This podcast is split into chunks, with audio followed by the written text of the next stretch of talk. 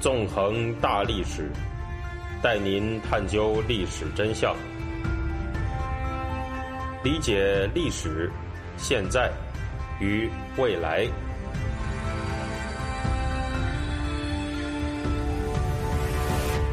大家好，欢迎大家收听《纵横大历史》，我是主持人孙成。今天呢，我们将继续进行文革历史系列节目。带领大家继续走进文革的历史当中。这一讲的题目呢，叫做“马的颜色和人的颜色”。我们还是要从近期中国发生的一系列怪象开始谈起。谈到当下中国政府用健康码的颜色来划分人的做法，并且和文革时当局把人按照政治颜色划分，并对其中部分颜色的人进行重点政治迫害的情况联系起来。让大家了解当下乱象的某种历史先例。自从新冠疫情爆发以来，中国当局的数字独裁手法就变得更上一层楼，开始全面推行以手机小程序为平台的健康码。如果一个人处在所谓的高风险区，这个人的健康码呢就会变成红码，那他可就悲剧了，因为他不但哪儿也去不了，而且还会被隔离起来。如果一定范围内出现了一例阳性病例，那么这个范围里的所有的人都会跟着躺着也中枪，全部都变成红码，享受大白的封禁。在红码之下呢，待遇稍好的是黄码，健康码变成黄色的人依然会受到出行限制，只有获得绿码的人才会有相对比较多的人身自由。然而，这种按照颜色划分的健康码。所反映的可不仅仅只是人们的健康问题这么简单，在有的时候，它还会被当成一种镇压和控制民众的手段。今年四月份开始爆发的河南村镇银行取款难事件就是一个显著的例子。当时呢，有不少储户因为他们存在村镇银行里的钱没法取出，而展开了维权行动。这些人不但在郑州遭到了当局的暴力镇压。也有大量维权者的健康码被当局转成了黄码甚至红码。通过这种方式，维权者的行动自由遭到了限制。当局呢，用这种办法控制了民众的聚集抗争。更为令人匪夷所思的是，随着健康码制度的演变，在有的地方，甚至红黄绿三个颜色已经不足以涵盖所有种类的健康码颜色了。比如说吧，在近日的武汉就出现了灰码这种概念。在四十八小时以内没有进行核酸检测的民众，就会被当局附上灰码。极权主义政权向来会使用各种手段，把民众分成不同的类别，而后加以区别对待，从而达到分化社会、便于控制之类的目的。而这种用颜色把人分成不同类别的做法，在中共的统治历史上，其实呢也并不是头一回了，在毛泽东时代就出现过一次。中共在一九四九年建政以后，把人按照所谓的阶级出身划分成了各种各样的类别，其中被中共视为可靠人的是被称作红五类的所谓革命军人、革命干部、工人、贫农、下中农，与红五类相对的，则是种种中共不喜欢的人，包括所谓地主、富农、反革命分子、坏分子、右派，统称地富反坏右黑五类。而随着中共政治迫害的烈度越来越激烈，后面还有更多种被附上了黑色的人，出现了黑七类、黑九类之类的说法。此外呢，介于红色和黑色之间的，还有一类被看成灰色的人，比如职员、店员、医生、中小学教师、记者、小律师、小商人、小业主之类的人。这些人被冠上了灰五类、花五类、马五类之类的名号。在当下呢，民众如果被附上了红色、黄色、绿色、灰色等不同颜色的健康码，所受到的待遇可以说会有天壤之别。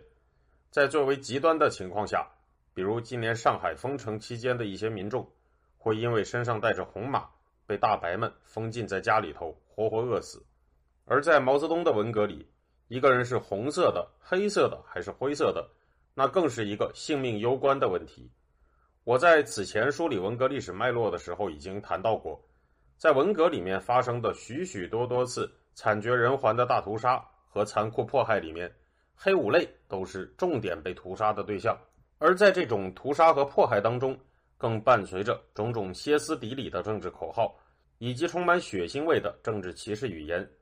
在这里吧，我们先举一个例子。在一九六七年四月，一位官二代老红卫兵组织联动的成员，曾经给平民色彩更浓厚的造反派红卫兵组织北大附中井冈山兵团写过一封信。这封信里头这样说道：“我读给大家听，北大附中井冈山兵团的混账王八蛋们，别看你们今天闹得欢，将来小心你们的驴头，崽子别狂，等着瞧，二十年后世界是我们干部子弟的。”你们靠边站！你们今天斗了我们的人，这血恨一定要报！小王八蛋们，别高兴的太早了。不管你们是真积极还是假积极，反正革命的重担不会落在你们身上。天下者，我们的天下；国家者，我们的国家；社会者，我们的社会。崽子们，考虑考虑你们的后路吧！干部子弟要掌权，天下是我们的。落款。北京幺零幺中，你们的爷爷老红卫兵。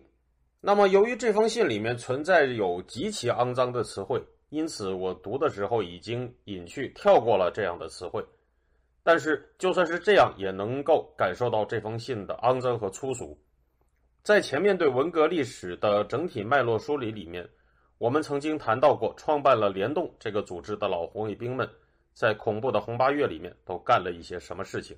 为了维护红五类当中干部子弟们的特权，这些官二代们把矛头对准了北京的平民百姓，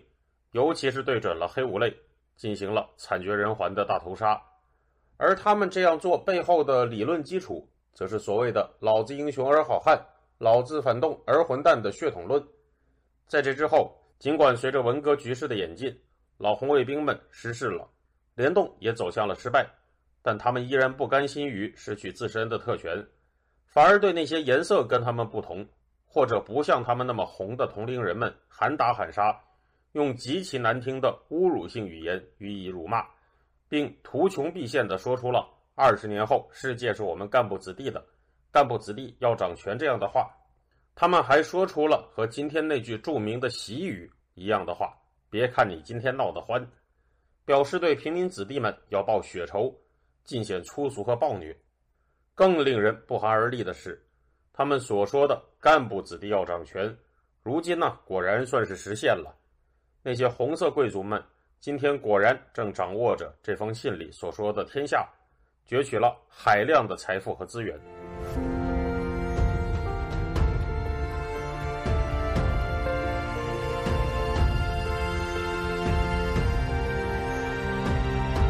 除此以外。这封信里头还把平民子弟们的脑袋说成是驴头，还给这些年轻的平民子弟贴上了用于描述动物的名称“崽子”，把人呢比作了动物。这种把人在言语上非人化的行为，在人类历史上也是常常可以见到的。在一九九四年的卢旺达大屠杀中，胡图族极端组织民兵就把沦为被屠杀对象的图西族人说成是蟑螂。无独有偶。在二零一九年镇压反送中期间，香港警察和亲中蓝丝人士们也会把香港抗争者说成是蟑螂、粤语嘎杂。而对于人的大规模非人化描述一旦出现，相伴随的往往就是对人的大规模杀戮和迫害。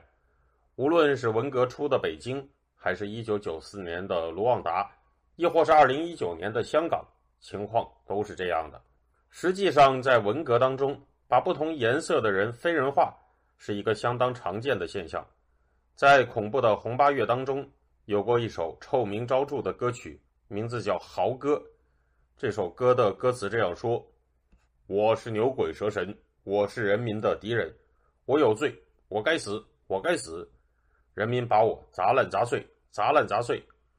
我是牛鬼蛇神，要向人民低头认罪，我有罪，我改造，我改造。”不老实交代，死路一条，死路一条。这首歌呢，又被叫做《牛鬼蛇神豪丧歌》，但是“豪歌”这个名字也流传的十分广泛。所谓的“嚎”，就是口字旁的那个“嚎”，嚎叫的“嚎”，狼嚎的“嚎”，把人发出的声音用动物嚎叫的“嚎”字来形容，可以说是把侮辱人、把人非人化推到了一个令人发指的地步。被迫唱这首歌的人，往往就是那些被打成了牛鬼蛇神的人。不少被打成反动学术权威的知识分子，都被批斗他们的人强迫唱过这首歌，而且在唱这首自我侮辱的歌的前后，还会遭到种种酷烈的肉体折磨。通过把被迫害者发出的自我侮辱的声音定义成动物的嚎叫，施暴者在迫害人的时候，也就不会有什么对人的怜悯了。正如同香港警察在把抗争者说成是黄色物件的时候那样。让人相当不安的是，在新冠疫情当中，不少阳性感染者被人用“动物阳”这个字进行了指代，也就是说，把人说成了羊。而中国当局的大白们施加在许多所谓的羊身上的暴行，也足可以用令人发指来形容了。那么，在毛泽东的文革当中，很多灭绝人性的大屠杀，不但杀害了大量被非人化的黑五类。许许多多其他不同颜色的人们也都不能幸免于难。一九六七年湖南的大屠杀里就有过这样的典型案例。我们在这里呢，先来听一段材料：江永县文革杀人事件开始于一九六七年八月十七日。该日上午，陶川公社实验大队下放知青王某某在江永县城被杀。同日晚，江永县铜山岭农场跃进大队。召开全场职工大会，枪毙两名老地主和两名地主狗崽子，并吊死一名丧失阶级立场、嫁给地主狗崽子的青年妇女。农场数百名职工和近百名知识青年被通知到队部荷塘看处决，经受阶级斗争的洗礼。在这段材料所描述的血案当中，被杀害的人不仅仅包括被称为地主狗崽子的黑五类子女。甚至嫁给地主子女的非黑五类女性也要被杀，原因是她嫁给了所谓的地主狗崽子，丧失了阶级立场。这种把人说成是狗崽子加以杀害，并把与被称为狗崽子的人结婚的人一并杀害的行为，可以说是立下了一种邪恶残酷的禁忌。不但被非人化的有不同颜色的人要被杀掉，就连和这些人通婚，那也是一种死罪。实际上，在毛泽东的文革当中，把不同颜色的人非人化之后加以残酷折磨和杀害的案例，实在是车载斗量，根本就是难以尽数。因为这样的事情在那个时候实在是太过于普遍了。进行非人的残害人、杀戮人行为的人，把自己看成了人，又在进行这类残酷行为的时候，把那些被残害的人进行非人化，这实在是既残酷又荒诞。而这种荒诞。绝不是那种让人发笑的荒诞，而是让人愤怒、使人难过、使人无言的荒诞。不过呢，正如我之前所说过的那样，在我看来，实际上文革不仅只有一个毛泽东的文革，而是有三个文革。第一个文革呢，是毛泽东和毛派与干部集团的斗争，可以简称为毛泽东的文革。第二个文革是社会上的毛派人士和五毛人士的厮杀。第三个文革。则是民众借中共内讧的机会展开的抗暴行动。尽管这三个文革互相交织，但是在本质上又是截然不同的。那么，除了毛泽东的文革以外，在另外两个文革的层面上，对于上述的种种暴行又有什么样的立场呢？我们知道，毛派人士当然对所谓的黑五类没有什么同情心，因此第二个文革实际上可以讲的并不是那么多。但是呢？在民众抗暴色彩强烈的那第三个文革里面，民众们真的就是束手待毙的羔羊吗？人们是否进行了种种反抗呢？实际上，任何时代的民众在面对这种把人按照颜色进行划分、对相应颜色的人进行非人化的迫害和残杀的行为时，都是不可能全部束手待毙的。无论是文革中面对大屠杀的民众，还是在疫情封城时面对大白暴行的民众。都有不少人为了保护自己和家人朋友，选择了反抗。在下一讲当中，我们就要更为详细的谈到这个问题。那么，感谢大家，这周我们就到这里，下周再见。